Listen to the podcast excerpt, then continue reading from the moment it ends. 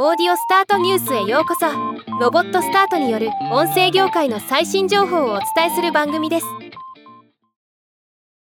2023年4月3日にスタンド FM さんがリリースした AI 技術を活用した音声ファイルの文字起こしようやくサービスサマリー FM が突然サービス終了となりました。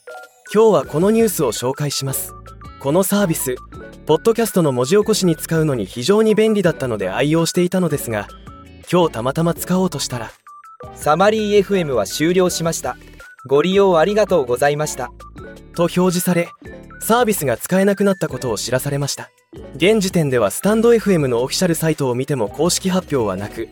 X 上で使えなったことを嘆くポストが多数見られる状況になっています。オープン AI へ支払いが発生するサービスにもかかわらずありがたいことに無料サービスとして提供されていたためビジネス的に厳しかったのかなと想像しますが非常に残念です。今まで無料で使えたことに感謝しつつ代替サービスを探さないとですね。ではまた。